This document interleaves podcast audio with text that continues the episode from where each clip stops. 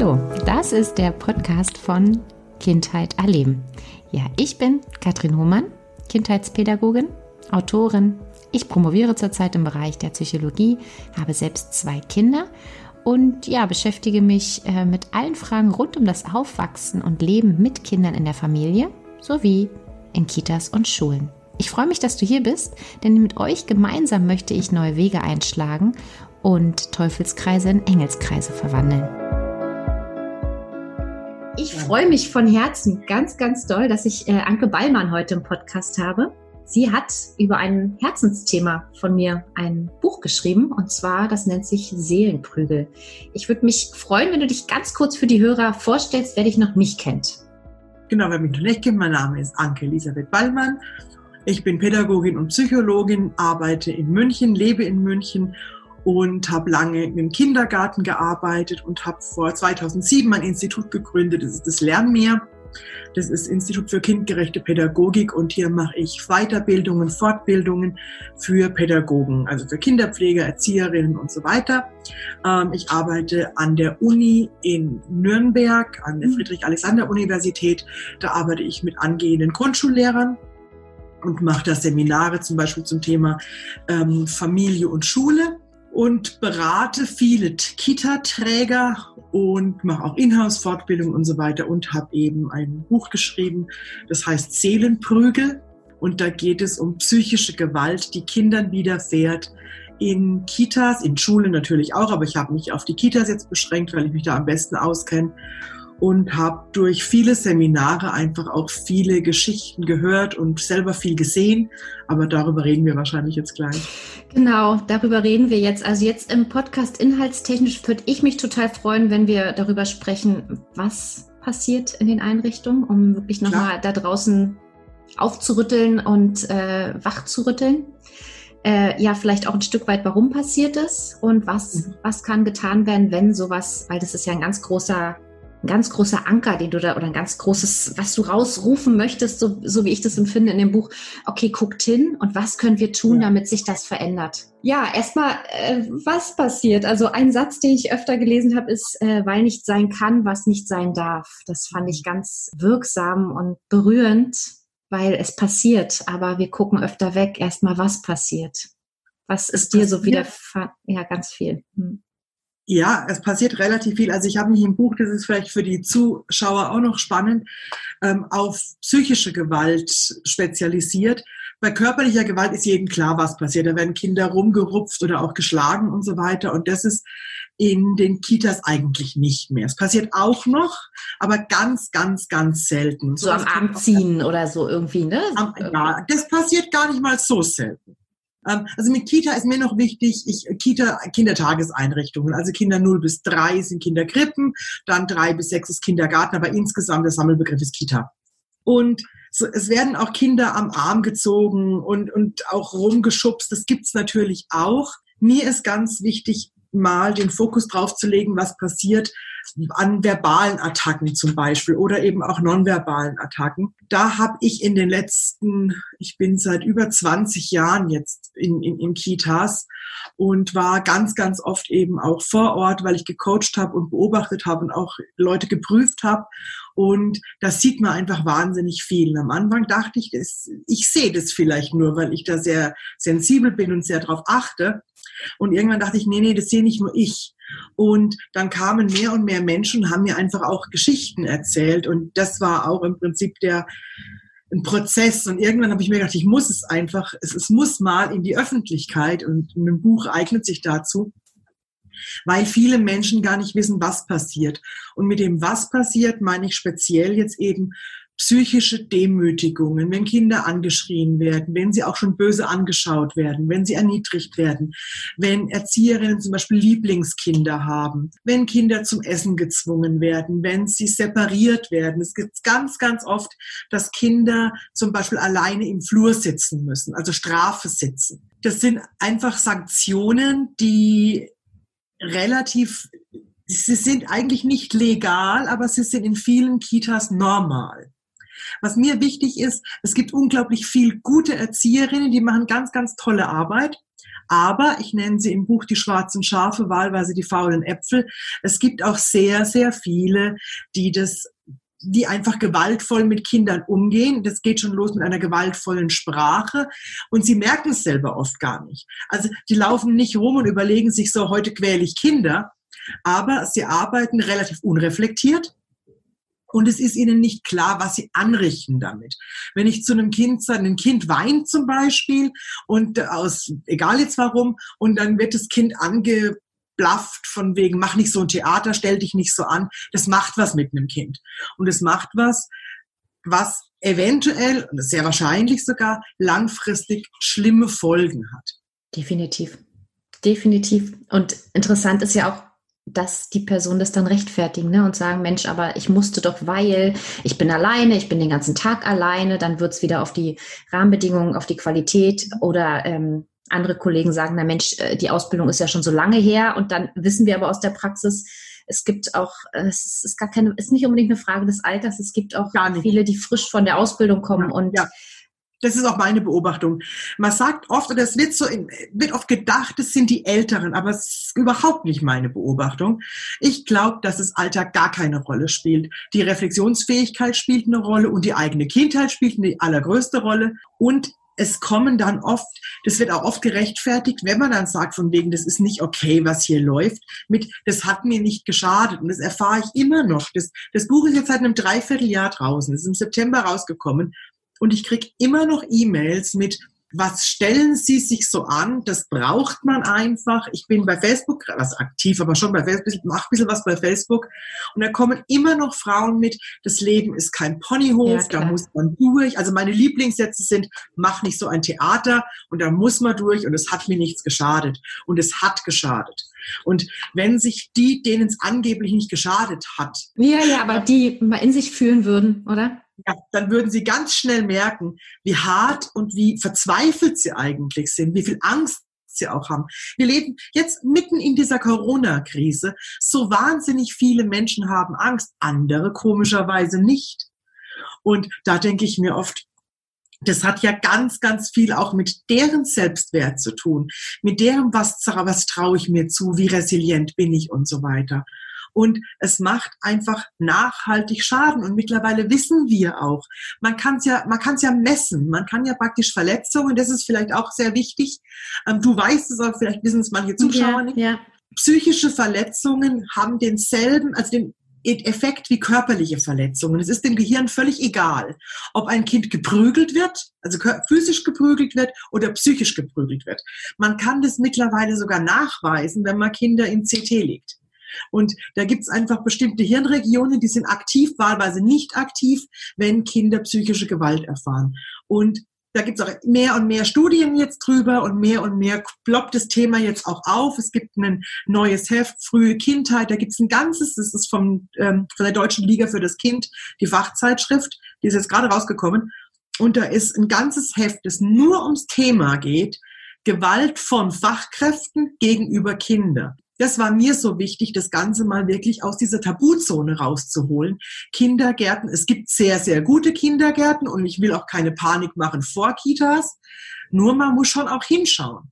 Es gibt schon auch ganz, ganz viel schlimme Dinge, die Kinder da aushalten müssen. Und das sind nicht, das sind nicht die, also es sind keine Ausnahmen. Ich sage, es gibt in fast jeder Einrichtung jemanden, der wenn ich sage mal ganz vorsichtig, unreflektiert arbeitet und dadurch Schaden anrichtet.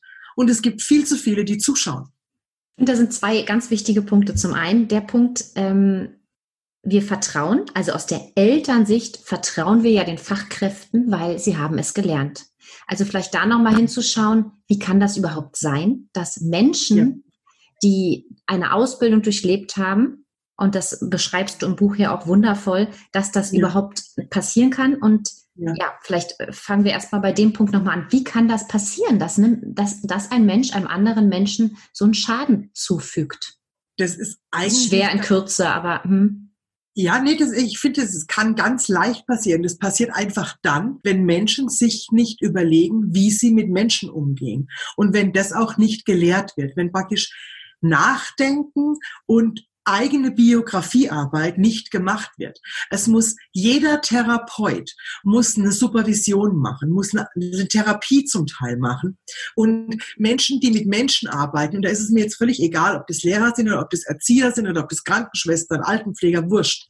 Sobald ich mit Menschen arbeite, muss ich erstmal mich erkennen ich muss erstmal mich in Anführungszeichen erziehen, wenn ich andere erziehen will oder überhaupt mit anderen umgehen will. Und das wird in keinen, in, in keiner Ausbildung gemacht. Das wird nie wieder an den Fachschulen gemacht, mhm. noch wird es an den Unis gemacht. Und es ist ein ganz, ganz großer Punkt. Und eigentlich müsste eine Ausbildung, ne, nehmen wir mal Erzieher jetzt, eine Ausbildung zur Erzieherin müsste losgehen für mich mit einem Persönlichkeitstest.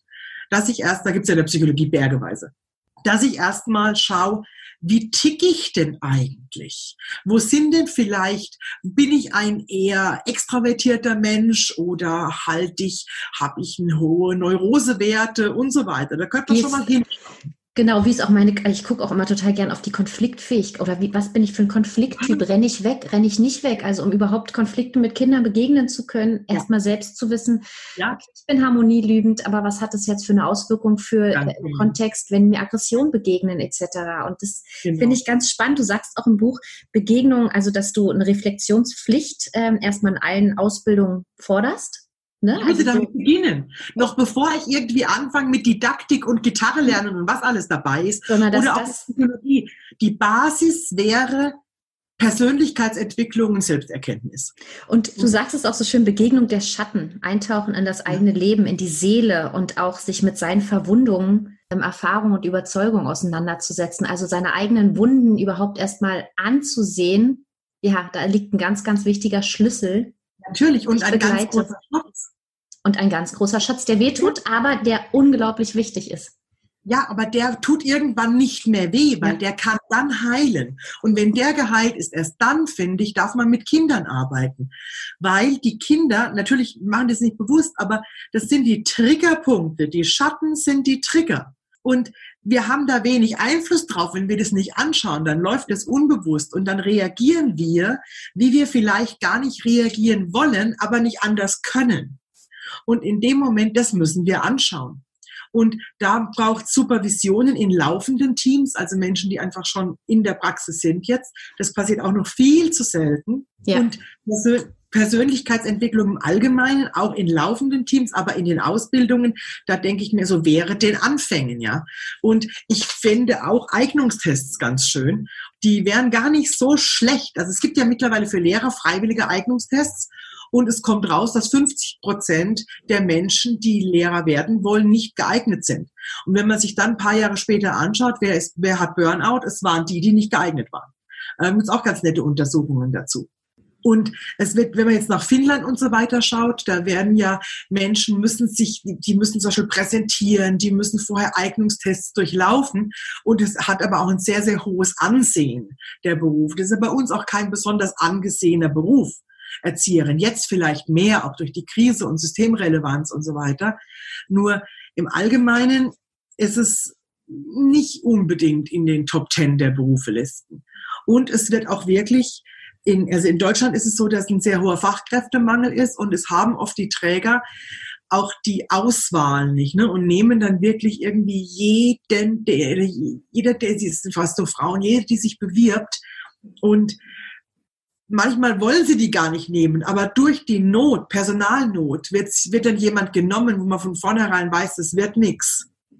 Und wenn dann Probleme sind, gegebenenfalls auch noch stärker weggeguckt wird, weil die Person hat ja jetzt vermeintlich ein paar Eingewöhnungen gemacht und man kann ja jetzt nicht wechseln. Ne? Oh Gott, was ist, wenn die Person wegbricht, die doch aber eigentlich einem Kind Schaden zufügt? Auch ein ganz genau. wichtiger Punkt aus deinem Buch, dahin zu gucken. Also jetzt sagst du, du, du warst in den Einrichtungen, du hast viel gesehen, viele haben sich dir anvertraut und jetzt bin ich eine Fachkraft und ich äh, sehe meine Kollegin, oh mein Gott, ähm, ich, ich kriege ein unwohles Gefühl, wenn sie mit Kindern zusammen ist, aber ich kann ja nicht sagen, weil sie ist ja so nett und ach, und außerdem würde ich petzen und das sind ja so Gedankengänge und Sorgen von, von Personen, wo du aber sagst, nein, stopp, guckt hin.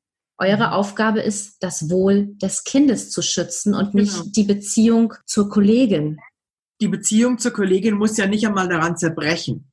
Ich glaube einfach, dass es in Einrichtungen wichtig ist. Also in erster Linie, ich sage immer, diese Einrichtungen sind für Kinder gebaut. Es sind arbeiten Menschen drin, die für Kinder ausgebildet sind. Und dann passiert nicht selten passieren Dinge, die Kinder schaden. Dann frage ich mich, wie hoch ist denn das Kindeswohl? Wie wichtig ist es denn wirklich? Was ist es uns denn wert? Und ich appelliere immer an das Gewissen der einzelnen Menschen. Aber wir wissen auch, ein Gewissen muss sich ausbilden, ja. Und wir sind nicht mit Gewissen geboren. Moralentwicklung Kohlberg.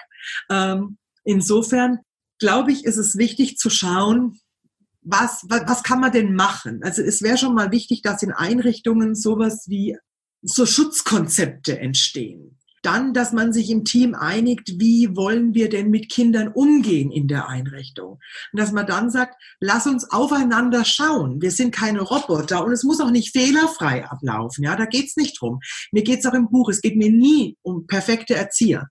Es geht mir drum, dass man aufeinander aufpasst, und sich gegebenenfalls bei dem Kind auch entschuldigt, wenn einem was passiert, was nicht so optimal ist, was uns allen schon passiert ist, mir auch, dir wahrscheinlich auch. Ach, natürlich.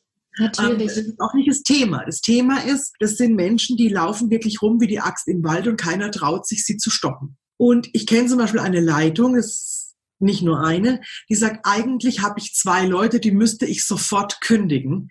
Ich kann sie nicht kündigen, weil ich keine anderen, ich habe keinen Ersatz. Also bleiben die in Einrichtungen und es wird zugeschaut. Und es gibt auch Fälle, da wird, wird mit Menschen gesprochen, aber es passiert sonst nichts. Es passieren immer wieder Gespräche, Gespräche, Gespräche. Das ist im sozialen Bereich oft so, dass wenig ich sage es nicht, nicht gehandelt, aber es dauert sehr lange, bis dann auch mal arbeitsrechtliche Folgen folgen. Ja? Ähm, es wird immer so, wir verstehen uns alle so gut, wir sind so sozial und, mhm, und ich habe es ja gesagt und wir hatten ein Gespräch, aber dann passiert es halt wieder und wieder und wieder. Und ich denke mir, wenn man einfach anschaut, welche dramatischen Folgen das für Kinder hat, und die, glaube ich, sind vielen immer noch nicht klar, auch vielen Fachkräften. Und das ist auch der Grund, warum ich so dranbleibe und da so bissig bin und sage, das muss einfach raus in die Welt. Und da müssen Eltern sensibler werden, es müssen die Fachkräfte sensibler werden und auch mutiger so dass eine Kollegin einfach zu ihrer Kollegin sagt, du hör zu, das ist mir aufgefallen. Es gibt Sachen mit, wo man so, so, ähm, so Codewörter einführt. Das wäre das Einfachste. Dann müsste man, was weiß ich, dann nimmt man das Codewort Luftballon und wenn man sieht, bei der, meiner Kollegin, da läuft gerade was nicht so, dass man dann sagt, so du, der Luftballon ist auch gerade aufgestiegen, dann weiß die Kollegin, hups, was ich gerade mache, irgendwas ist gerade. Für die ganz Unbewussten, sage ich jetzt mal.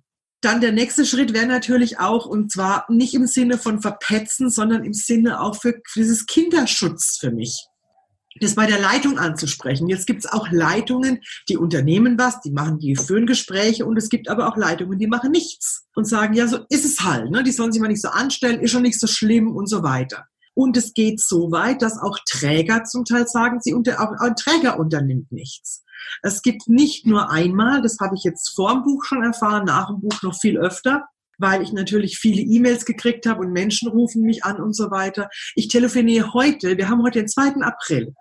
Ich hatte, habe telefoniert um 16, nee, um 17 Uhr mit jemandem, die hat mir eine ungefähr achtseitige E-Mail geschrieben mit lauter Fällen, was sie beobachtet. Mhm. Da wird's mir schlecht. Also ich sage immer, im Buch sind die harmlosen Fälle. Und da wird's einem schon anders. Also ich muss sagen, das erste Drittel des, des, des, des Buches, uiuiui, das tat weh und das habe ich von mehreren die Rückmeldung bekommen, aber auch genauso von Fachkräften und Kollegen, die sagen, ja, aber ich glaube, es gibt noch viel mehr Fälle und es ist auch noch verharmlost, wie es im Buch steht. Und das ist ja. dann echt so, oh mein Gott. Das hätte ich auch nicht gedacht. Also ich ja. weiß, eine meiner einer der krassesten Sätze, den ich in den letzten Monaten gehört habe, war auch eine Fachkraft, die mir geschrieben hat, Frau Ballmann, Sie haben nur die Spitze des Eisbergs.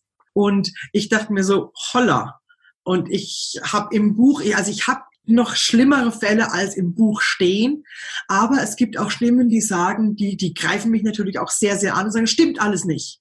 Ähm, bei uns ist alles super, wo ich mir denke, es gibt, es gibt nichts, wo alles super ist. In keinem Leben, in keiner Kita, wenn man hinschaut, es geht darum, wir können uns einfach verbessern. Und es geht auch, ist mir auch wichtig, es geht mir auch nicht um Anklage. Es geht mir um Aufzeigen und um Veränderung. Zum Thema Verändern, das wollte ich eben gerade sagen, es gibt auch Träger, die da, also gar nicht mal so selten, die ganzen, die müssen die praktisch im Vertrag, wenn sie einen Vertrag, einen Arbeitsvertrag abschließen, müssen die schon unterschreiben, dass sie Stillschweigen bewahren, wenn irgendwas läuft. Es gibt mehrere kleinere Gemeinden, sage ich jetzt mal, wo die Bürgermeister genau wissen, was abläuft und die verordnen Stillschweigen. Und natürlich macht's keiner. Ne? Also ein paar sagen was und die anderen sagen, oh, ich sag Ihnen was, aber Sie dürfen es nie weiter erzählen. Natürlich erzähle ich es weiter. Ich verändere halt alles, was ich weiß, äh, dass niemand weiß wo, aber es ist Wahnsinn. Und ich denke, es sind eben, es sind gar nicht so viele Ausnahmefälle. Manchmal denke ich mir, es ist in fast, ja, in wirklich in fast jeder Einrichtung, mehr oder weniger ja, da wird einem, puff, da wird einem ganz anders. Und leider die Erfahrung muss ich auch schon machen, dass Träger zum einen wir wissen ja, wie die Rechtsstrukturen sind. Also wir wissen es, wie die Rechtsstrukturen sind und was die Träger äh, für Auflagen haben, wer letztlich die Verantwortung trägt und wie überlastet die Jugendämter zum Großteil sind, auch auf Fälle, auf hingewiesene Fälle gar nicht reagieren zu können. Ich weiß es nicht, aber es ist, äh, es ist dramatisch. Ja. So. Aber das, darf sich, das wird sich auch von oben runter nicht ändern. Wir müssen, das müssen wir von innen nach außen ändern. Und das ist möglich, es von innen nach außen zu ändern. Und es geht wirklich los mit Teamfortbildungen, mit Haltungsänderungen, im Prinzip Persönlichkeitstrainings und so weiter. Das kann man ja alles machen. Und es geht auch darum, dass man, wenn es ganz dramatisch ist, muss man halt auch mal jemand kündigen. Natürlich. Und das erlebe ich ganz, ganz oft, dass mir wirklich Fachkräfte sagen, wir arbeiten lieber mit weniger Leuten und guten Leuten als mit vielen Leuten, wenn wir da ein paar dabei haben, die überhaupt keine Lust haben zu arbeiten und die ekelhaft zu Kindern sind. Und also ich sage nicht, dass wir jetzt einen anderen Fachkraftschlüssel brauchen, aber wir müssen echt, also das sage ich auch knallhart, die Nullen müssen raus aus den Kitas. Und dann war auch ein ganz ja. schöner Satz. Soziale Einrichtungen sind kein Auffangbecken für erwachsene Kinder. Den fand ich auch großartig, weil er bringt so auf so. den Punkt, dass das ja. einfach nicht geht, ne? Und dass äh, ein Team, dass sich alle lieb haben und nur fürs Wohle des Teams Kuschelpädagogik Nein. führen, dass uns das auch in unserer Professionalität in den Einrichtungen keinen Schritt weiterbringt. So ist es. Und sie müssen sich auch nicht alle lieb haben, die müssen gut miteinander arbeiten. Und dann, wenn sie Feierabend haben, die müssen doch nicht Pizza essen gehen miteinander. Muss man doch nicht machen. Kann muss man, nicht machen. Kann man machen, muss man nicht. Genau.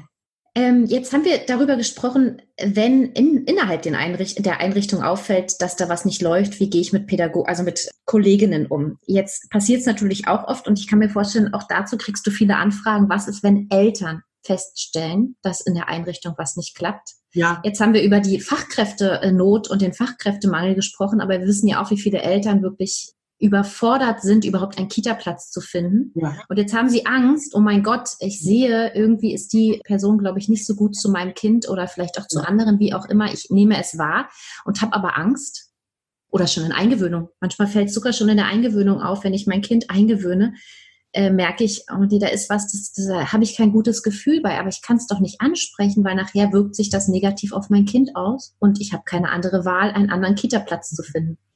Das ist die allerschwerste Frage für mich und ich habe auch keine endgültige Antwort. Manchmal denke ich mir, also wenn ich eiskalt bin, sage ich mir, dann muss man halt Prioritäten setzen und ja. sich überlegen, ob man sein Kind in der Einrichtung lässt oder irgendeine Möglichkeit findet, vielleicht doch nicht zu arbeiten, das Kind zu Hause zu lassen und zu schauen, ob man vielleicht irgendwo eine andere Einrichtung kriegt. Das wäre meine Traumvariante, dass man sein Kind mit dem schlechten Gefühl oder sogar einer Beobachtung nicht irgendwo lässt, wo es ihm nicht gut geht. Ich glaube, das muss Müttern das Herz einfach brechen. Da habe ich auch dieses Beispiel im Buch, oh, wo ja. sie arbeiten, ja. Die kleine ähm, Frieda. Genau. Die Mama ist gerade weg und ach. Und ich, das habe ich zum Beispiel selber sehr oft beobachtet, dass zu den Eltern, dass Menschen zu den Eltern wahnsinnig freundlich sind und es ist alles okay, alles okay. Und sobald die Eltern weg sind, geht die Party los.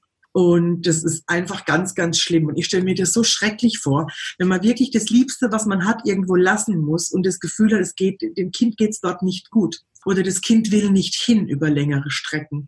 Und Kinder wollen mal nicht in den Kindergarten, das ist okay.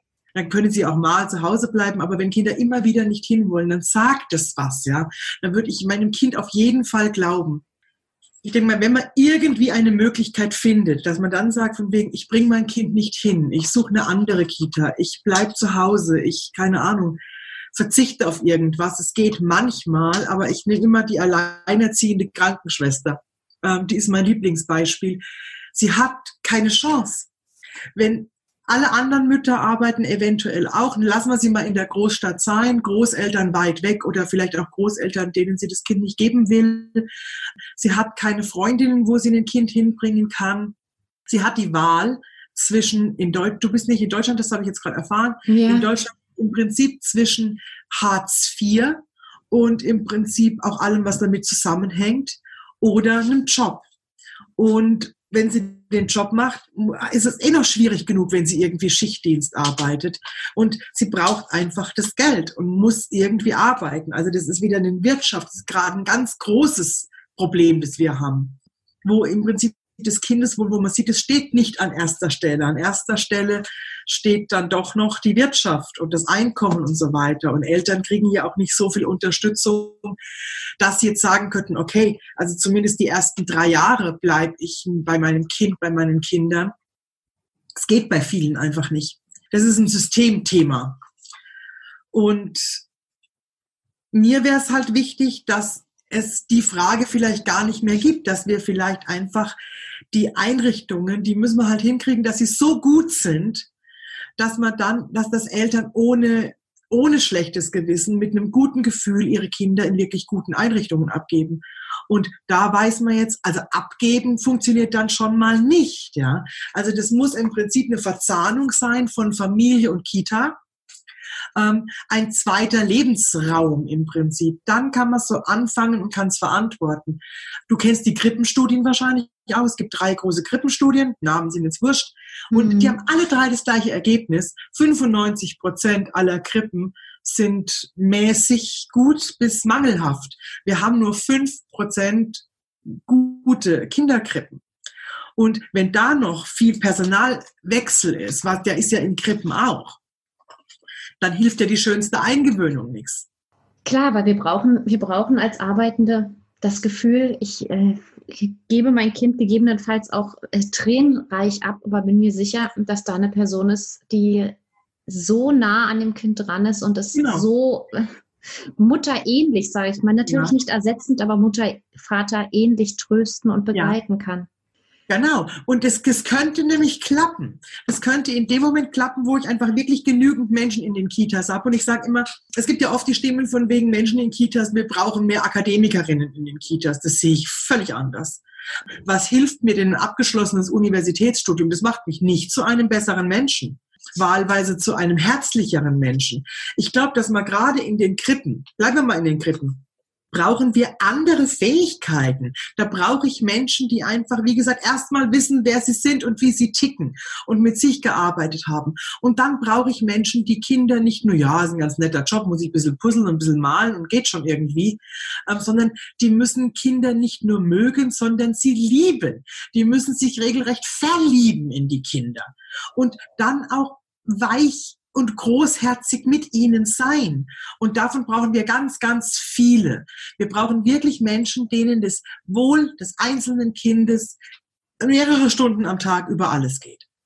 Und dann, glaube ich, hätten Krippen auch eine andere Qualität. Aber es gibt ja jetzt Corona-Zeiten ganz schlimme Geschichten. Wir haben jetzt Notgruppen und jetzt gibt's einfach Krippen, da haben die Menschen, die arbeiten zum Teil den ganzen Tag mit Gesichtsmasken und Handschuhen. Hallo?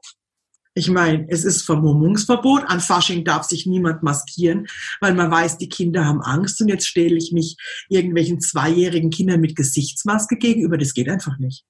Es braucht ja, das, das beschreibst du ja auch wundervoll, es braucht die Beziehung, es braucht das echte Miteinander und worauf du ja auch eingehst, ist nochmal das Spiel, auch mal das Spiel nochmal hervorzuheben, weniger zu diesen vorgefertigten Aktionen und Angeboten, mehr hinzu, geht in Kontakt und seid, seid mit den Menschen, seid zusammen. Und klar, da passen Masken und Handschuhe für Kinder gar nicht. Nein, und schon gar nicht bei den Kindern, bei den ganz jungen Kindern.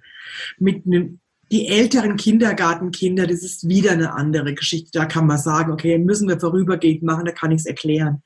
Aber auch jetzt, was gemacht wird mit den Kindern, die zu Hause sind, das meinen manche ganz gut und ich finde es auch toll, dass sie Kontakt zu Kindern halten und mit Videochats und so weiter. Aber die eineinhalbjährigen, zweijährigen, die gucken dann hinter den Computer. Ne? Wo, wo ist die denn jetzt? Das funktioniert einfach noch nicht. Und wir müssen einfach mehr Basisarbeit noch machen an den Schulen, in den Einrichtungen und ich sage immer nicht, es würde nicht mal so viel Geld kosten. Weil wenn man jetzt zum Beispiel, wenn die Einrichtungen wieder öffnen, sagt, okay, wir lassen mal die ganzen Programme weg, wir lassen die Kinder jetzt mal wieder langsam ankommen, gestaffelt. Die waren jetzt mehrere Wochen zu Hause, wenn, wenn sobald es mal wieder weitergeht. Mhm. Da kann man auch nicht von 0 auf 100 fahren. Das ist meine größte Sorge gerade. Das wären Seelenprügel in reinst Form. Wenn die jetzt sagen, okay, wir machen morgen halb acht auf, ihr könnt dann kommen. Das geht einfach nicht, ja. Und da bin ich mal gespannt, wie es gemacht wird. Und wenn man einfach die Kinder Stück für Stück ankommen lassen würde und würde sie einfach herzlich empfangen und spielen lassen und vielleicht mit ihnen spielen. Mehr brauchen wir doch in den Krippen überhaupt nicht. Die Kinder entdecken doch die ganze Zeit. Die haben genug damit zu tun, wenn sie beim Essen mithelfen dürfen und sich anziehen und ausziehen und spielen. Schwupps ist der Tag in der Krippe rum. Und es ist alles da, was ein Kind braucht in dem Alter. Und dann können wir das ganze, Entschuldigung, den ganzen Rotz einfach mal weglassen mit den ganzen Mathematik für Zweijährige. Ja, ja, klar. Und äh, du hast ja auch schon beschrieben, dass du viele E-Mails kriegst zum Thema Schlafen, Essen etc. Ne? Das ist einfach, sind einfach so große Themen, wo wir Erwachsenen uns mit befassen müssen. Was, warum überhaupt? Warum ist uns das ja, genau. so wichtig und was bedeutet das? Genau. Ich glaube, was in den letzten Minuten ganz gut rauskam für alle Hörer, ich hoffe es zumindest, ist, dass Träger, Leitung und pädagogische Fachkräfte, die es einfach auch gelernt haben und da ihren, ihren Job machen, ja. Äh, viel, viel, viel, viel sensibler und schneller reagieren müssen, wenn ihnen etwas auffällt. Ja. Viel mehr auch und das ist, glaube ich, auch was, was, wo jetzt so eine Zeit da ist, die man nutzen kann, um diese Schutzkonzepte zu überarbeiten, um zu gucken, was sind unsere Regelungen, wie gehen wir vor, was steht einfach auf dem Papier, wie rücken wir da als Team nochmal zusammen. Ja. Ich bleibe noch mit so einer kleinen Sorge zu dem, was wir jetzt gesprochen haben für die Eltern, die vielleicht jetzt ein bisschen, ja, noch besorgter zurückbleiben. Ja was können wir denen noch mit auf den Weg geben, dass die sagen, Mensch, ja, ich kann jetzt nicht zu Hause bleiben, ich bin vielleicht die Krankenschwester äh, in dem schönen Beispiel und ja. mir bricht es das Herz ähm, und ich, ich merke, der Träger reagiert nicht, die Einrichtung reagiert nicht, der Bürgermeister vielleicht auch nicht. Es ist, wie gesagt, ja. wahnsinnig schwer, weil vom Herzen her würde ich sagen, versuchen Sie einen anderen Weg. Ja überlegen Sie, ob Sie parallel woanders eine Einrichtung suchen, ob Sie sich privat organisieren, ob Sie vielleicht eine Tagesmutter überlegen, die haben weniger Kinder. Aber auch in der Tagespflege passiert es genauso, ja. Also auch da muss man schauen, wohin logischerweise.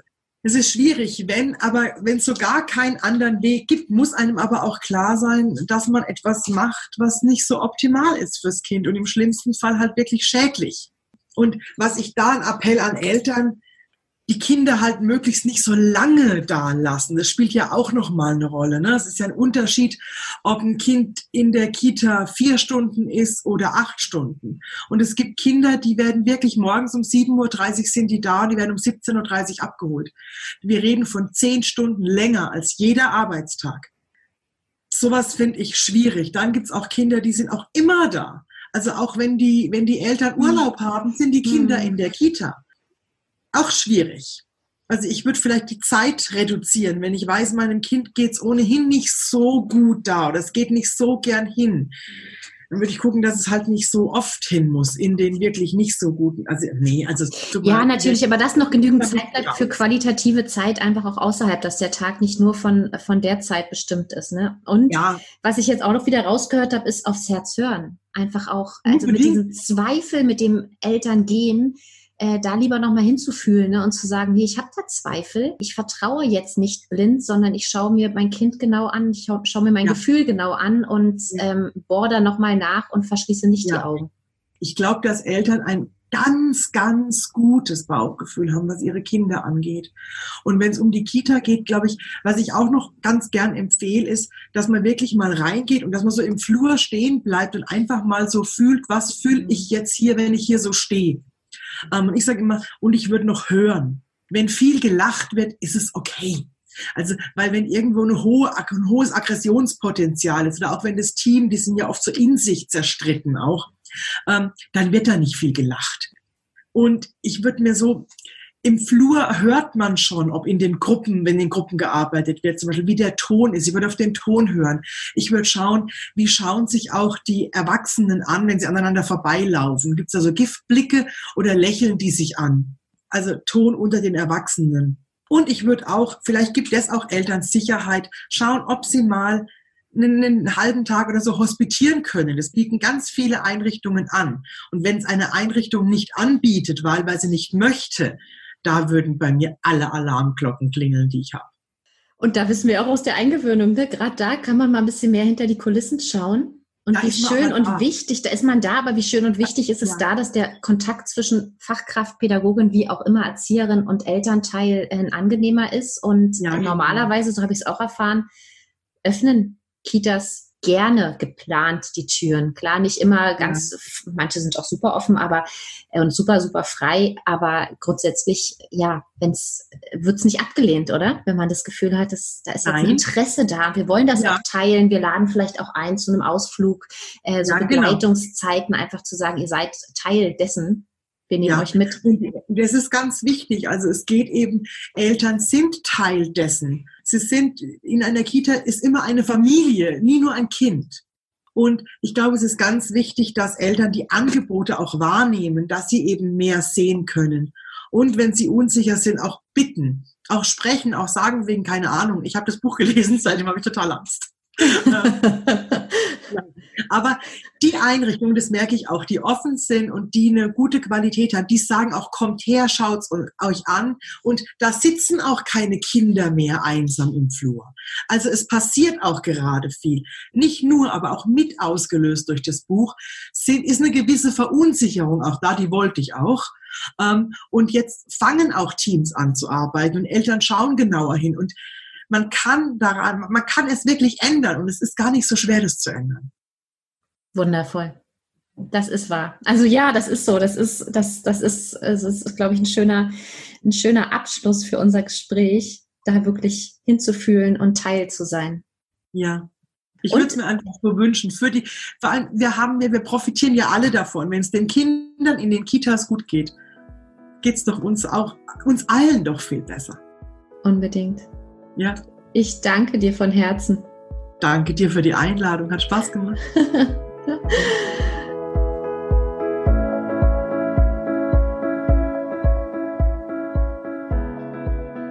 Ja, ihr Lieben, ich danke euch von Herzen, dass ihr bis hierhin beigeblieben seid bei dem brisanten und doch sehr hm, nervenaufreibenden Thema der Seelenprügel mit Anke Ballmann und mir, Katrin Hohmann von Kindheit erleben. Wenn ihr euch noch mehr mit dem Thema auseinandersetzen wollt und merkt, dass es in euch was ähm, ja, losgetreten, ausgelöst hat, schaut mal auf dem Blog vorbei. Da gibt es noch einige Texte zum Thema. Gerne auch bei Anke Ballmann direkt. Sie gibt auch ähm, Fortbildung und begleitet äh, Fachkräfte in, in ihrer Ausbildung, in ihrer Nachbildung, sage ich jetzt mal. Und bleibt am Ball, bleibt dran, seid gut zu euch, aber ja, schaut bitte nicht weg. Es geht immer um das Wohl unserer lieben Kinder. Und Kinder sind wundervoll. Bis dahin, ciao.